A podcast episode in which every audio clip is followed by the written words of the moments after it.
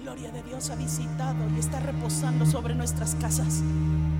Y hoy se abre tu espíritu para que puedas discernir el tiempo que estamos viviendo.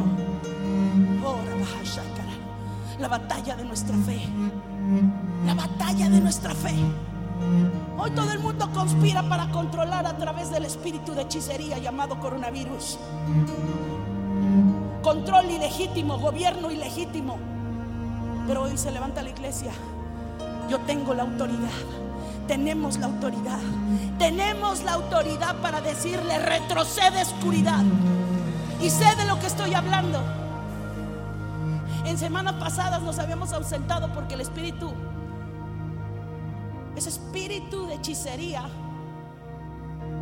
entró a sacudir nuestra vida.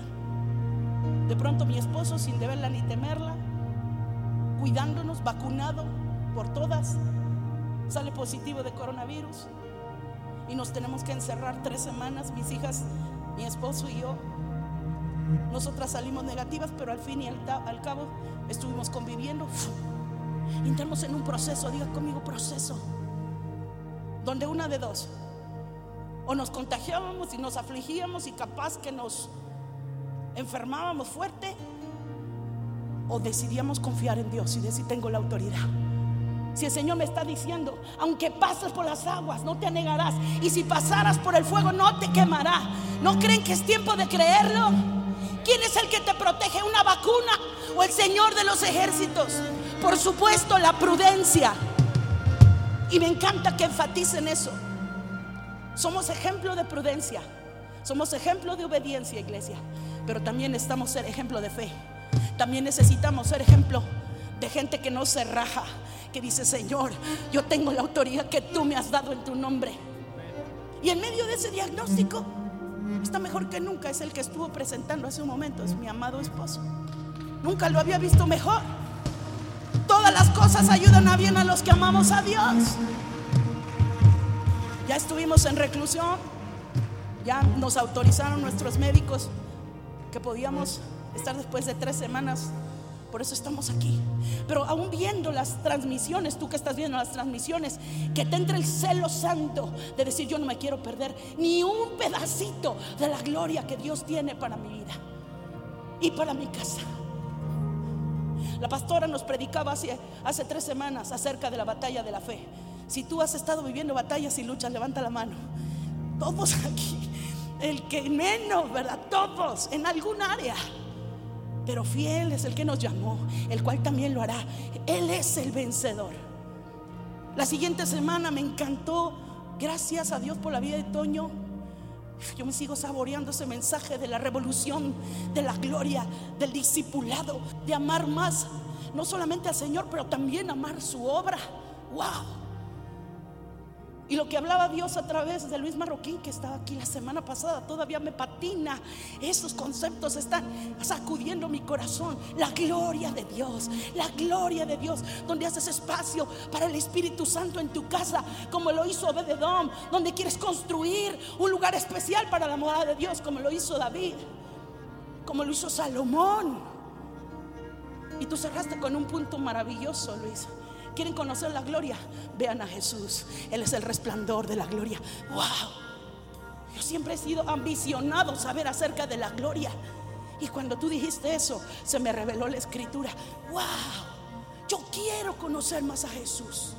Quiero conocer más a Jesús treinta y tantos, cuarenta años no me van a ser suficientes. Todavía tengo que conocerle más para adorarle más. Y hoy el Espíritu Santo te va a llevar a un nivel de adoración. Diga conmigo, adoración. Esto viene sumándose. Batalla de la fe, revolución de la gloria, gloria de Dios. Y ahora Dios quiere hablar acerca de adoración. Yo te pregunto, ¿qué horas tienes? ¿Qué horas son? A ver, ve tu reloj. Algunos me van a contestar. La hora natural. Pero la hora Kairos es Juan 4:23. Esa es la hora. Juan 4:23. ¿Alguien lo tiene por ahí atrás? En la pantalla. ¿Qué hora es? ¿Qué hora es? Mas la hora viene. Y ahora es cuando los verdaderos adoradores adorarán al Padre en espíritu y en verdad. Porque también el Padre, tales adoradores, busca que le adoren. ¡Wow! Porque también tales adoradores, dice el siguiente versículo, es necesario. Diga conmigo, es necesario. Es necesario en medio de esta pandemia, en medio de que ya cambiamos, que el semáforo ya está en morado, no sabemos ni en qué color está. Pero nosotros nos está marcando Dios una hora y es hora de adorar. Es hora de adorar. Es hora, iglesia, de adorar. El Espíritu Santo hablaba a mi corazón en estos tres semanas de encierro. Es tiempo de adorar. Dile a la iglesia que es tiempo de adorar. Estuvimos en un congreso con nuestra pastora y si una palabra Dios le habló fue es tiempo de adorar. Lourdes, voy a levantar tu vida. Recuerdo la palabra, como decía el Señor. Voy a levantar tu vida para que a través de ti se dé a luz un mover de adoración. Así que iglesia, adoración no es música solamente. Es más que música, es más que cantar. Adorar es más que servir. Adorar es más que predicar. Adorar es todo. Todo para Cristo. Todo para Cristo. Hay una conspiración tan fuerte allá afuera. Están tan organizados. ¿No lo ves? Y nosotros no estamos siendo ni sal ni luz. Pero hoy vamos a entrar en la revelación de Juan que dice, la vida eterna es que le conozcan a Él. Le conozcan a Dios, el único Dios verdadero, y a Jesucristo, el que tú has enviado. Esta es la vida eterna, dice Jesús. Que te conozcan a ti, Padre ¿Y cómo le vamos a conocer si no sabemos adorar? Es que a mí no me gusta cantar. A mí me gusta llegar ya comenzada la reunión. Mi amado, te tengo que decir, no cantamos para ti. Como efecto secundario, si te podemos inspirar, gloria a Dios, cantamos para Él. Servimos para Él. Sudamos para Él. Respiramos para Él. Si nos ponemos la boca para Él, no la tapamos. Y si nos la destapamos para Él, no la destapamos. Y si vivimos para Él, vivimos. Y si alguien tuviera que morir, pues para Él morimos. Porque de Él somos. ¿Por qué? ¿Por qué Luis Marroquín? Porque parece que está la gloria a punto de derramarse. Y algo pasa. ¿Por qué, pastora? Yo sé que ese es algo que está en tu corazón porque te escucho orar en las madrugadas, en las mañanas, todos los días. Y oigo como tu corazón y el corazón de todos los servidores se derrite literalmente, clamando por un avivamiento. Y le preguntaba, Señor, ¿por qué no sucede en mi vida? ¿Por qué pasa esto? Y me decía, por causa del pecado en la iglesia. Ah, pero si nosotros somos santos, si yo ya recibí a Cristo, entonces, tres áreas me mostraba el Señor. Tome su lugar, mi amado. Yo me emociono y los quiero dejar parados. Agradezco a Dios y a la pastora Lourdes por permitirme estar aquí parada. Estoy parada en la autoridad del Hijo. Estoy parada en la autoridad de mi esposo que me cubre y de mi amada pastora y de todos mis hermanos que están orando para que hable Cristo. Así, Señor, este mensaje que tú pusiste en mi corazón Ayúdame a entregarlo, a hablarlo, que toque los corazones, que no sea yo, que seas tú, hablando con ese amor, con esa certidumbre y con esa autoridad con la que tú haces las cosas, Señor. En el nombre de Jesús. Amén. ¿Cuántos perciben la presencia de Dios? Ciertamente Él está aquí. Wow, Él es el vencedor. Y esta es una mañana donde se van a romper los paradigmas, los conceptos falsos acerca de lo que es adoración. Y el Señor me daba el título de esta conferencia, Jesús es el centro de la adoración, Jesús es el maestro de la adoración. Lo voy a decir otra vez, Jesús es el centro de la adoración, pero Jesús también es el maestro de la adoración. Su vida y su obra nos inspira para entender ¿A qué se refería el Señor con esa hora espiritual? Juan 4:23. La hora es ring. Suenan las alarmas. Han sonado los shofares. Despertando en alarma. ¿Y para qué? ¿Despertarnos a qué? Para entrar en una adoración. Adoración, ojo, no es solamente cantar, no es solamente música. Adoración es tu vida misma al servicio de Dios. Nadie como Jesús. En ese ejemplo máximo, la cruz de Jesús es el altar, en la ofrenda entregada, derramada. Ese es el ejemplo máximo de adoración. En el Antiguo Testamento y aún en el Nuevo nos habla que la adoración es un sacrificio. Diga conmigo, es sacrificio. Claro, sacrificio es algo que te duele, algo que te cuesta. Hoy en día vivimos en una cultura, déjeme quito el cubreboca. Dijeron que no nos lo quitáramos, por eso me lo puse, pero ahorita me lo voy a poner. Vivimos en una cultura en donde, ¿qué voy a ganar si yo hago tal cosa? ¿Cuál es mi beneficio de, de hacer algo? Y, y aún como cristianos no estamos ajenos a movernos de esa forma.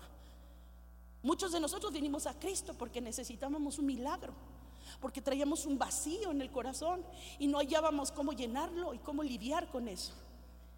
Y cuando llegaste, porque nos convenía, ¿verdad? Encontrarnos con el amor de Dios, con el perdón de Dios con la transformación de Dios. Siempre hay un capital a favor, siempre hay un resultado, un efecto. Nadie que se acerca a Dios se queda sin su bendición. Pero entender adoración es sacrificio. Y hay un versículo que quisiera yo citarles, varios. Y este está en Romanos 12, 1 dice, así que hermanos, os ruego por las misericordias de Dios que presenten vuestros cuerpos en sacrificio vivo, santo, agradable a Dios, que es vuestro culto racional. Otra versión dice que es vuestra adoración racional. Culto, adoración. Presentar diariamente, constantemente nuestra vida. Eso es una adoración en espíritu y en verdad. Ese es el tipo de adoración que el Maestro de Maestros, Jesucristo, nos quiere enseñar a adorar a esta iglesia y a mí la primera. Yuju. Oh, pero es que yo hace muchos años que estoy, pues no conoces todavía nada. Hablaba Dios a mi corazón. Pero es que hemos estado, mi vida se ha tratado de adoración los últimos 30 años. Sí, pero estás omitiendo cosas que necesitas saber. Y no solo saber, sino vivir. Y no solo vivir, sino impartir y enseñar. Y es por eso que hoy el Espíritu Santo nos está enseñando esto. Amén. Ahora, Jesús nos dice, porque es necesario que tales adoradores adoren. Necesario. También en la escena donde le dice a María, solo una cosa es necesaria, porque es necesario adorar. Y hay tres razones principales por las cuales es necesario individualmente como personas adorar a Dios. La primera es porque se eleva tu espíritu. Cuando tú entras en la adoración, vas a ser trasladado a lugares celestiales, como estábamos cantando, como dices Esteban. Hoy me encuentro en un lugar celestial. Cuando tú adoras tu espíritu, en el instante como Juan, eres arrebatado. En estas semanas que fue tan difícil para mí porque sí venían dudas de que nos, íbamos a contagiar, de que tal vez mi esposo se podía morir o nosotras. Y era una lucha, una batalla. Y yo le quiero decir que la adoración es el nivel más alto de guerra que conozco comprobado. Antes lo predicaba, pero ahora soy testigo de que eso es verdad. La adoración es el nivel más alto de guerra. Porque cuando estaba yo seguro ya me contagié. Una madrugada desperté sin poder oler. Mi esposo me dijo, pues me siento absolutamente bien, yo aquí estoy viendo las Olimpiadas, me conecto a la oración de todos los días, estoy bien sabroso. Se apoderó literalmente de todo nuestro cuarto, de toda nuestra cama, pero ya se te va a acabar el 20, ¿eh? Pronto. y estaba súper bien. Pero yo al oír eso, porque me dice, solamente me ha bajado un poquito el olfato. Dije, ah, bueno, pues está bien. Pero en la noche, en la madrugada, me despierta. Yo sentí una sensación de opresión, de oscuridad. Y empiezo a oler y no olía nada. Y empiezo, no, no, me soné. Fui por un perfume, no, no, lo discerní. Dije, no, ya me dio, ya, ya me veía yo cafeteada por todos ustedes ahí. Y no, ya. Sí, yo el único vacunado es el que se enferma. Y yo a mí, ¿cómo me va a ir? No, papá, papá. ¿Y dónde estaba la fe? ¿Y dónde están las canciones? ¿Y dónde está que predica? ¿Sabes que cuando estás en un tiempo de tormenta no ves más que el problema que tienes? Pero cuando tú adoras, tu espíritu se eleva. Cuando tú adoras, tu alma se deja de enfocar en los problemas que tienes y empiezas a poner los ojos en Jesús. Empiezas a poner los ojos en Jesús. Keep your eyes in me. Así, en alguna, alguna vez soñé en inglés que Jesús caminaba en las aguas y yo empezaba a caminar atrás de él. Pero dejaba de verlo a él y me empezaba a hundir. Era como que yo era Pedro en un sueño que tuve. Y me decía en inglés, keep your eyes in me. ¿Por qué? Why in English, Jesus? Ahí me di cuenta que en mis sueños yo sí soy bilingüe. Aquí no, pero allá sí. Guacha, guacha.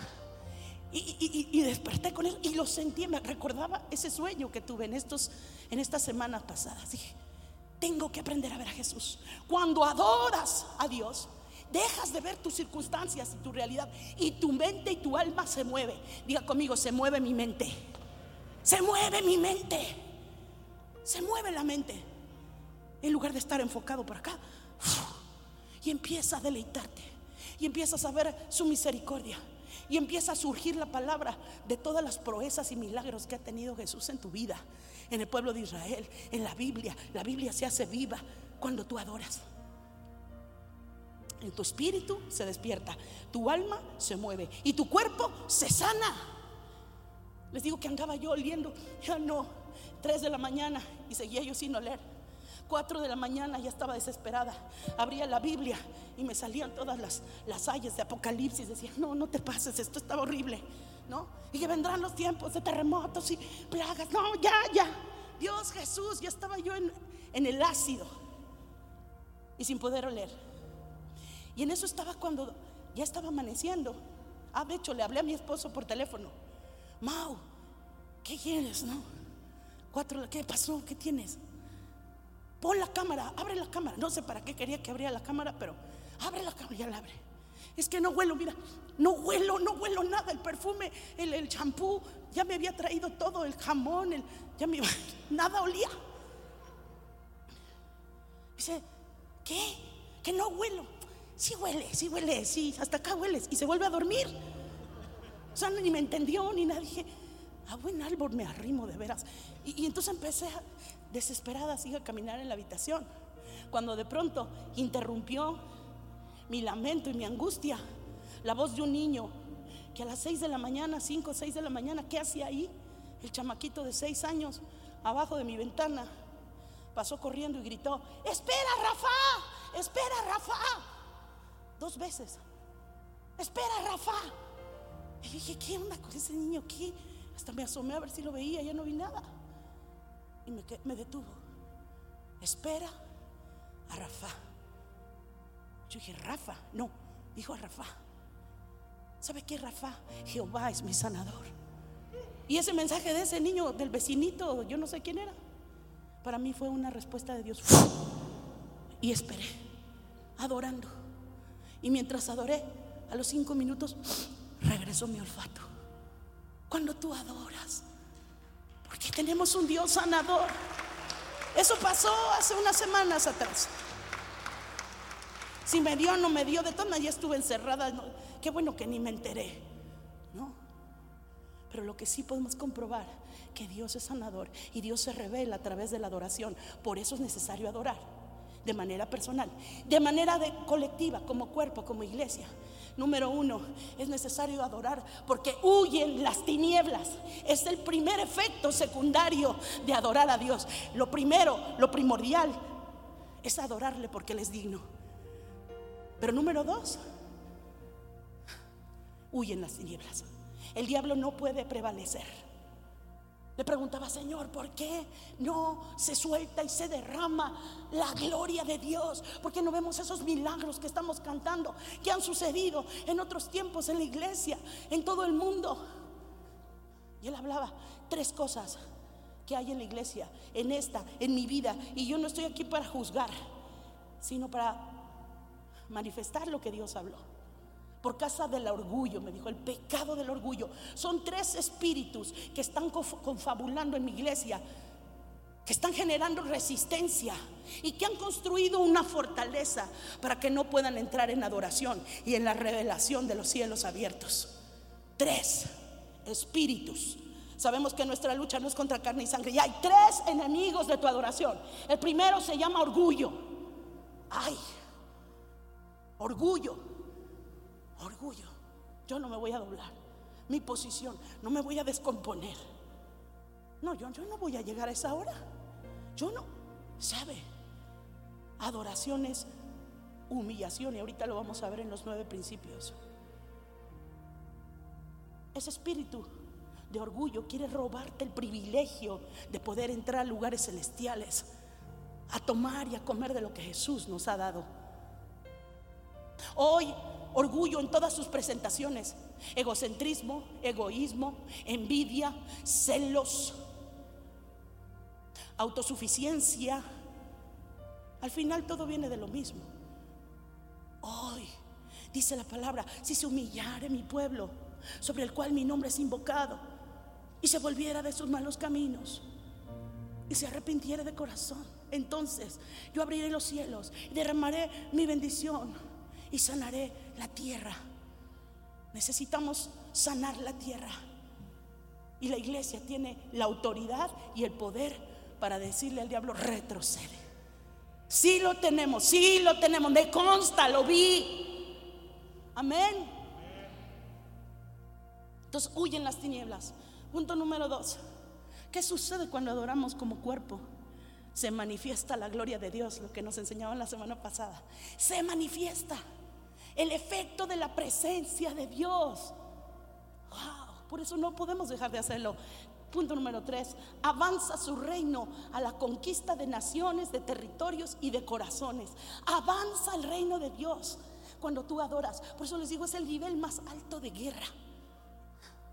Claro, esa guerra con esos enemigos que se llama orgullo.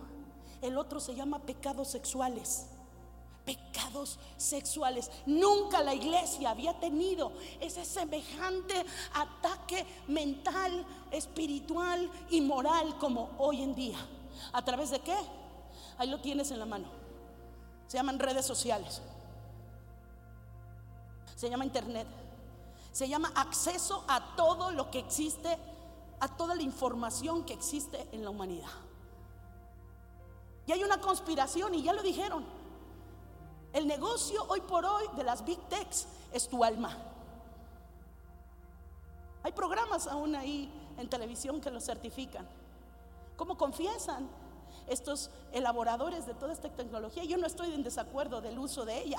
La tenemos que tomar en redención para tomar esta arma y entonces con esa arma forjada para destrucción, nosotros ir por el mundo y ganarlo para Cristo. Pero, apláudele, si vas a celebrar, a. Pero el problema es que quedemos nosotros presa de las redes. Dice un salmo, sacando mis pies de las redes. Wow, se me olvidó que el número de salmo es, usted lo puede encontrar. Sacando mis pies, mi presa, mi corazón de las redes. Así que pecados sexuales a la orden del día. Y a veces pensamos, pues no pasó nada, estoy no solo cometí pecado, sino que ya estoy practicando pecado y no, pues no pasa nada. Leí en esta semana que la gloria de Dios no se manifiesta porque se ha perdido en la casa y no solo en esta, hablo en general. Esta generación ha perdido el temor de Dios, el, temor reverente por la presencia de Dios. Dios y yo. Empezamos a vivir en la cultura de un cristianismo light. No, mis amados, tenemos que regresar a las sendas antiguas en ese sentido. A decir, Señor, arrepentimiento. Decía este autor de este libro que estaba leyendo, mm, se me fue su nombre, pero él decía, hay muchas iglesias que Jesús ya se fue de la iglesia desde hace mucho tiempo y no lo saben. Es más, hay muchas personas que tienen años sirviendo al Señor y Jesús ya se fue de sus vidas, contristado desde hace mucho. Y ellos no lo saben. Han contristado al Espíritu Santo. ¿Sabes? Yo no quiero contristarle. Y por supuesto que lo hago. La carne conspira haciendo el mal que no queremos. Eso hacemos. Por eso necesitamos adorar. Para que nosotros cobremos una fuerza en el Espíritu y podamos ser obedientes a Dios. Amén. Y último pecado, incredulidad. Son tres, recuerde. El primero era orgullo. El segundo, pecado sexual. Y el tercero, incredulidad. La incredulidad se filtra en la iglesia. Allá en el mundo la gente no cree, por eso no se refiere a ellos. Porque ellos no han creído porque no han oído, como tú y yo ya oímos de Cristo. No se les ha revelado la escritura, no se les ha revelado la salvación. Pero nosotros a veces, ya creyendo, ya caminando, deberíamos estar en otro nivel. Y a causa de la incredulidad. ¿Y en dónde se apoya la incredulidad? En el temor. No, no, no. Qué miedo, no, no. Y pareciera que el temor lo construimos como para asegurarnos nosotros mismos. No, no es así. Así que esos tres, tal vez haya más demonios operando sobre nuestra cabeza. Pero al menos esos tres, hoy en esta casa, no tienen lugar en el nombre de Jesús. En su nombre echamos fuera esos demonios y a través de una adoración viva donde el poder de Dios se derrame, tengan que salir aullando. Y si tú te das cuenta que estás bajo el influjo, la influencia de uno de estos tres, o los tres, o esos tres y otros siete peores, lo que sea, pero más vale sacarlos aquí, sí o no. Se quiere quedar con eso. Se quiere quedar con eso en su vida. Yo no. Yo le decía, Señor, si necesitas encerrarme cuatro, cinco veces más, aquí estoy, Padre, pero no me permitas seguir con una vida cristiana mediocre. A los tibios los vomito de mi boca, dice el Señor. No eres ni frío ni eres caliente, ni pecas a gusto, ni, ni, te santificas. Hoy le vas a entrar, porque le vas a entrar, hablaba mi corazón. Te lo digo de rebote. Tal vez alguien aquí puede recibir esa misma instrucción. Amén. Habiendo dicho eso, vamos al maestro de la adoración. Vamos al maestro de la adoración. Hay varios principios que Dios me enseñaba en este encierro acerca de lo que es adorar. Y el primero que te quiero hablar se llama humillación. Adoración es humillación. Humillarte. Sabes, el concepto de, humillarse a veces nos parece difícil. Pensamos que es ofensivo. Pensamos que es degradante. ¿Cómo me voy a humillar? Si Dios me quiere digno hijo suyo, claro que nos quiere hijos dignos suyos. Nos quiere, nos ha dado un reino. Quiere cambiar nuestras vestiduras. Pero antes tenemos que entender que para subir al cielo tenemos que bajar. Humillación. Jesús, el maestro de la humildad. Mira lo que hizo mi amado. Mira, cuando leo esto, el Espíritu Santo va a golpear fuertemente tu corazón. Y si eres orgulloso, todavía más. Así que coopera con el Espíritu. Dice Filipenses 2.8. Y estando en la condición de hombre, se humilló a sí mismo, haciéndose obediente hasta la muerte y muerte de cruz por lo cual también le exaltó Dios hasta lo sumo y le dio un nombre que es sobre todo nombre, para que en el nombre de Jesús se doble toda rodilla de los que están en los cielos, en la tierra y debajo de la tierra, y toda la lengua confiese que Jesucristo es el Señor para gloria de Dios Padre. Wow, Jesús se humilló. Alabanza, si pueden estar listos aquí ya, preparados. Jesús se humilló en la cruz me necesito que me ayudes a cantar. Jesús en la cruz. Y yo le pido, Espíritu Santo, llévanos, Señor, en esta hora, precioso Espíritu. Introdúcenos en esta escritura. Jesucristo humillándose hasta la muerte y muerte de cruz. Y se hizo obediente. Escucha bien, la palabra dice, se hizo obediente. No dice nació obediente. Yo te, yo te pregunto, ¿has conocido a alguien en esta tierra que haya nacido obediente? No, un niño lo primero que hace es, no, mío, berrinche. La obediencia se aprende. Jesús aprendió obediencia. Dice aquí la palabra, Él se hizo obediente. A mí me cuesta trabajo. Pregúntele a mi esposo ser obediente a lo que el Padre habla, a lo que tu autoridad te habla. a lo que la palabra te habla. Jesús se hizo obediente. Es el segundo principio. El primer principio, humillación. Segundo principio, Jesús se hizo obediente. Pero entre que meditamos en eso, quiero que entremos en una adoración profunda desde el principio. Cierre sus ojos.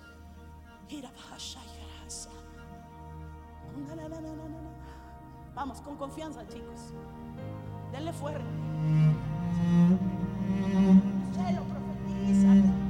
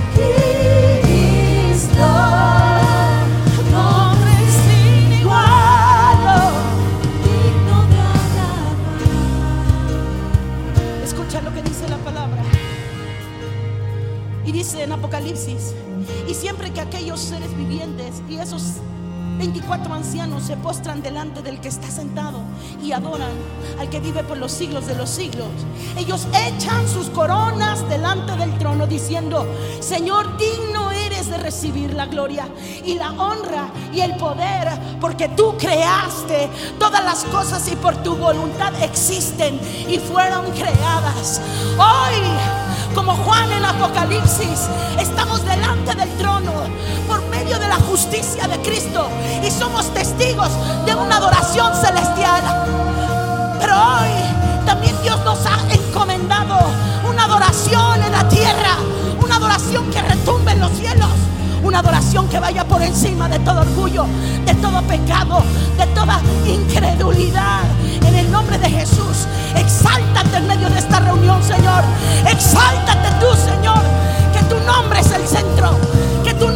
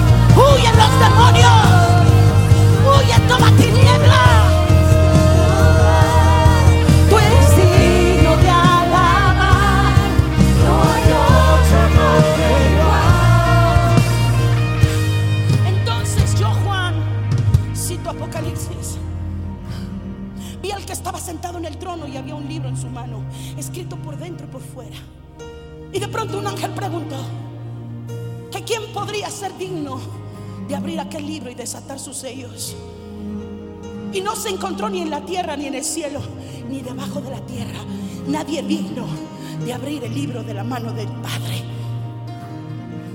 Y lloraba yo mucho. Lloraba mucho, dice Juan, porque nadie había sido hallado digno. Pero de pronto un anciano se acercó y me dijo, no llores más.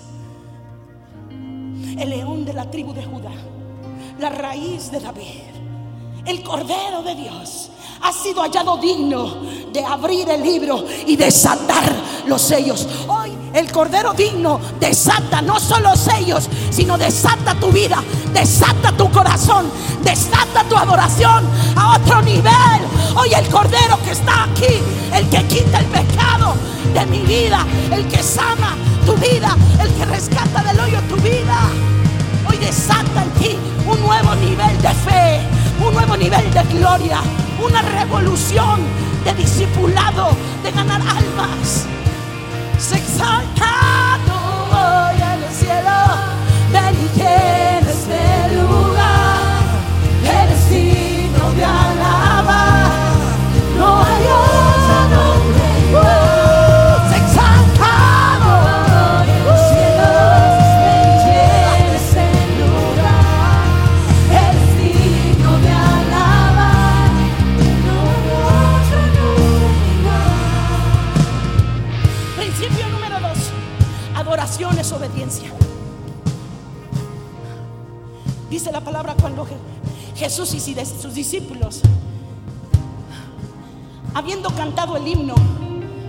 ahora, salieron al monte de los olivos. Jesús estaba próximo a ser apresado y llevado para ser juzgado y crucificado. Tome su lugar. Estaba así. Y dice que Jesús cantó el himno. No hay otra referencia en el Nuevo Testamento de Jesús cantando. Pero Jesús, antes de ir a ese lugar de aflicción, de tristeza, dice que estaba triste hasta la muerte. Y les dijo a sus discípulos, no se duerman, acompáñenme a orar. Maestro, tenemos sueño, tenemos sueño. Y Jesús entró en una, en una adoración que lo hizo sudar sangre a causa de la presión que vivía. Pero dijo algo, dijo, Abba Padre, todas las cosas son posibles para ti. Aparta de mí esta copa, mas no lo que yo quiero, sino lo que tú. Mas no lo que yo quiero, sino lo que tú. Podrá cantar la iglesia este canto sin música. Hay cantos que se cantan con música, pero hay otros que se cantan día a día con la vida. Decir, no lo que yo quiera, lo que tú. Me voy a ser obediente. Tengo al maestro de la adoración. Tengo su ejemplo. ¿Cómo puedes negarte a ti mismo y tomar tu cruz y seguir a Cristo? Llámese tu cruz lo que sea. Otro versículo dice en Juan 14, 31. Mas para que el mundo conozca que amo al Padre y como el Padre me amó, me mandó, perdón, y como el Padre me mandó, así hago. ¿Qué dice ahí al final? Así hago. Como me mandó, así hago. La obediencia no es una opción. La obediencia no es una opción. La obediencia a Dios. Y a la obediencia a Dios, al que obedece a Dios, también obedece a la autoridad que Dios puso. Yo obedezco a Dios. Ay, pero a ti, Arnold, tú eres el líder de alabanza. No, ni ejemplo me das. No, ¿qué? No, eso es un caso hipotético. Claro que sí das ejemplo y mucho. Pero no me voy a sujetar. Yo no me voy a sujetar. ¿Por qué? a mi esposo, cuando le conviene, ¿verdad? Y esa es la autoridad. Mis amados, créanme, vengo del desierto, vengo de haber oído al diablo, vengo de haber peleado por mi olfato y sé que la obediencia conviene a mi vida. Ayer me decía mi esposo, abróchate la chamarra que hace frío. No, no, no, tengo calor, no. Que te abroches. Aquí, aquí hace unas horas me decía, abróchate, Carmen. Está cuidando. No, no. Me dice, obedece. Y yo en ese momento, con todo el calor del mundo, me cerré el cierre hasta la boca. Sudaba como, como ejote ahí, pero en pequeñas cosas, las pequeñas cosas desatan las grandes cosas. ¿Cómo vas a enseñar obediencia si tú no obedeces, Carmen? ¿Cómo vas a enseñarle obediencia a tus hijos si tú no obedeces? ¿Cómo mamá vas a enseñar a obedecer? Se te van a reír en la cara. Hoy, el llamado de adoración, adoración es obediencia. Amén. Adoración es humildad. Adoración es ser uno con el Espíritu Santo. Hijo, tenía varios puntos, pero no me alcanza. Adoración es ser uno con el Espíritu Santo. Adoración es ser uno con Él. Jesús, en sus tiempos, caminando en esta tierra, necesitó al Espíritu Santo tanto que todo el cielo se abrió. Ahí cuando estaba en el Jordán, vino el Espíritu Santo y se puso, dice, vino en forma de paloma, como de paloma, ¿cómo de? No dijo que era una paloma, ¿cómo? Vino algo y se posó sobre Jesús. Se oyó una voz que dijo, este es mi Hijo amado en el cual tengo complacencia.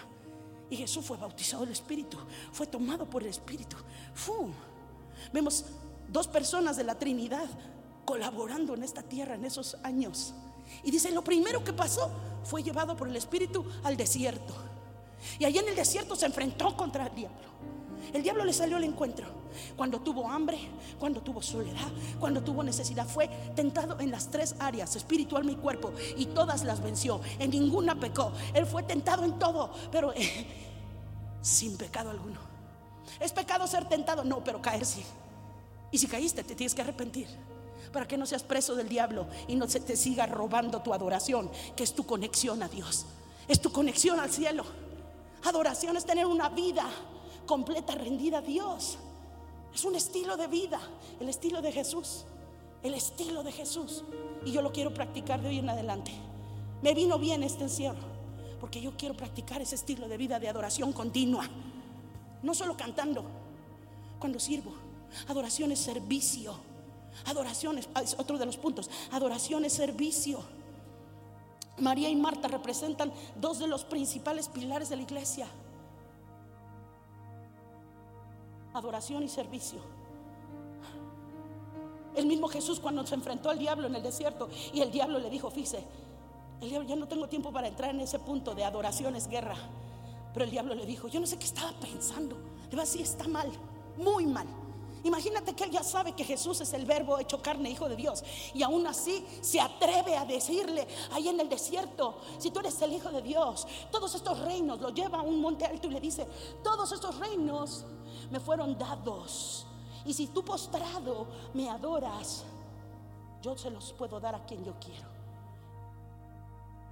Adoración y gobierno siempre van juntos. Adoración, él sabía. Pero ¿qué le pasa? Y Jesús le dijo, vete de mí, Satanás. Al Señor tu Dios adorarás y a Él solo servirás. Adoración y servicio. Adoración y servicio. Una flecha para arriba, adoración. Una flecha para abajo, servicio. Ninguno de nosotros podemos llamarnos chicos adoradores si no estamos para lavarles el coche a ellos. Si quieren a la salida les podemos lavar el coche. No, no es cierto. Ninguno de nosotros podemos decir que somos adoradores si no tenemos una actitud de servicio. Jesús lavando los pies de los discípulos. Jesús partiendo el pan y dándoles de comer. Jesús preparando el pescado mientras estos no pescaban. Y Jesús cocinándoles. Eso es adoración. Wow, ¿quieren, quieren ser adoradores como Jesús? Yo quiero ser adorador con Jesús. Mi amor en extremo, Jesús. Otro de los puntos, adoración. Me los estoy saltando, Billy, perdóname, hijo. Ahí está, mire, mire qué linda escena. ¿A qué le olerían los pies a Juan? A Jesús no le importó. El juanete, el pescado, el, el ojo, el espolón. ¿Estás dispuesto? A mí en particular me da mucha pena. Un día la pastora dice a todos los de la alabanza, a ver, chicos, traigan el agua y traigan las toallas. Y yo creo todos, ¡fum! así las uñas se nos, se nos encajaron en el zapato. Nos vamos a lavar los pies unos a otros. Ya, santo Jesús. ¿Hace cuánto no me he hecho pedicure?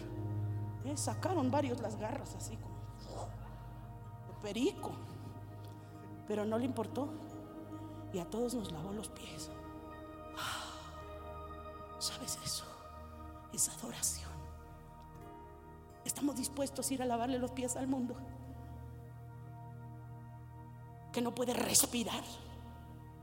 El mundo gime. Adoración es gloria, esperando la manifestación gloriosa de los hijos de Dios. Jesús ya vino, el Espíritu Santo está aquí. ¿A quién le toca meter el gol para la medalla de México? A ti y a mí. Pero no es la medalla de México, es la gloria para el Padre. Nos toca a nosotros, amados. Nos toca a nosotros. Estamos entendiendo que la vida de Jesús es una enseñanza de adoración. Todo. Me faltaron varios puntos. Adoración es guerra. Adoración es honrar la palabra. Cierre sus ojos. Vamos a cantar ese último de Veo al Señor. Y yo abro que el Señor abra tus ojos, como lo hizo Isaías a Juan. No solo ellos, porque fueron especiales, profetas escogidos. Sabes que el cielo está listo para ser visitado, para ser tu morada, lugares celestiales. Isaías dice, y al instante estaba en el Espíritu y vi al Señor sentado en un trono alto, altísimo, sublime. Y su falda, sus ropas llenaban el templo. Y de pronto dije, dice Isaías, ay de mí que soy muerto, que siendo un hombre inmundo de labios, mis ojos miran al rey. Y caí como muerto. ¿Sabes? Necesitamos caer como muertos a los pies de Cristo. Cuando tú tengas una revelación de Cristo y yo la tenga, vamos a morir para nosotros, para ser resucitados y decir, como dijo Isaías, envíame a mí. ¿Quién irá por mí? Dice el Señor. Isaías dijo, heme aquí, Señor.